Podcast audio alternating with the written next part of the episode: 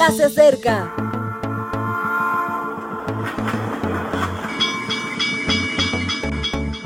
Partimos ya.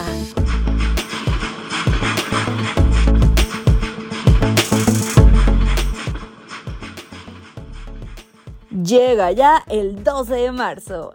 Y gracias a Dios por este día que nos espera con mucha actitud y con muchas cosas por hacer. Vamos a abrir las escrituras en el versículo de hoy que se encuentra en Efesios 5:27. Una iglesia gloriosa que no tuviera mancha ni arruga ni cosa semejante, sino que fuera santa y sin marcha. Para este podcast de reflexión matutina, Iglesia es el título y Relación Alianza es la serie que estamos llevando esta semana. Todo era confusión, pero llegó un carpintero y habló sobre el lago en una barcaza. Les contó que en el reino de los cielos un hombre intenta sobrevivir sembrando y trabajando en lo que puede con dignidad, pero que su enemigo se dedica a complicar las cosas, encizañando a todo el mundo le sugirió que no se dedicasen a eliminar tales elementos porque no sabemos quién tiene buena voluntad y quién no. Eso sí, les propuso que se apuntaran a vivir en el verdadero ideario del reino de los cielos. Así comenzó la historia del cristianismo y de la iglesia. Lo sé, estoy imaginando esa sonrisa socarrona de algunos discreídos cuando me atrevo a hablar de la iglesia. Solo les falta recordarme la cita de Alfred Loisy. Jesús anunció el reino y lo que vino fue la iglesia. Ya, no hablo de esa iglesia. Yo hablo de la iglesia, la del reino de los cielos, la de Jesús. Os hablo de una iglesia donde hay una comunidad de personas modestas, porque saben que son criaturas de Dios y que en la humildad hay crecimiento de una iglesia que es una comunidad de iguales que no excluye ni discrimina, porque tienen la certeza de que todos somos hijos de Dios sin ningún tipo de distinción.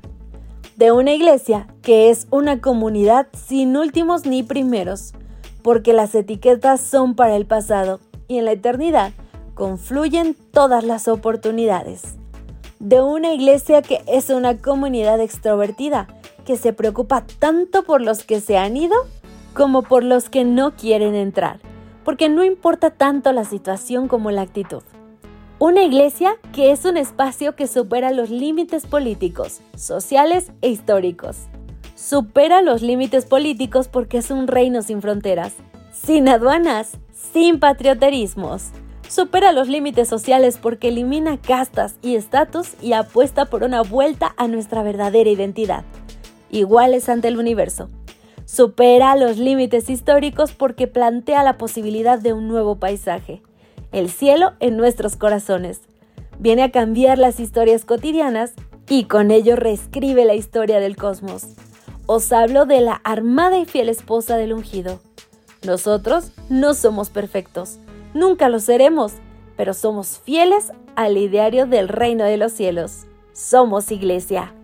Mis queridos amigos, hoy tenemos la oportunidad de formar parte de esa iglesia celestial la que todos estamos invitados. Hoy puedes unirte y no olvides trabajar en lo único que te llevarás a ese lugar, tu carácter. Hasta la próxima.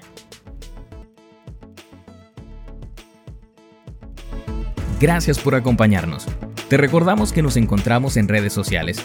Estamos en Facebook, Twitter e Instagram como Ministerio Evangelike. También puedes visitar nuestro sitio web www.evangelike.com. Te esperamos mañana.